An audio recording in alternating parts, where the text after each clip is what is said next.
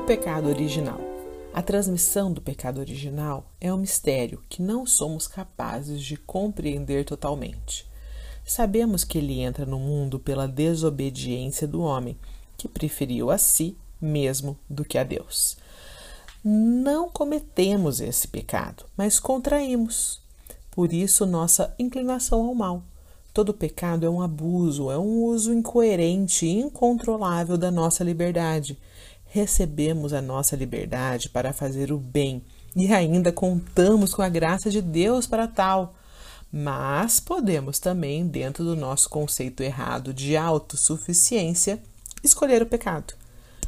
Só olharmos ao redor que vemos o pecado. Não precisa procurar muito.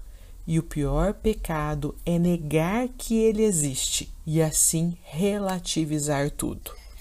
Somos livres dele pelo batismo e pelo batismo recebemos a graça da regeneração, vinda da morte e ressurreição de Jesus Cristo.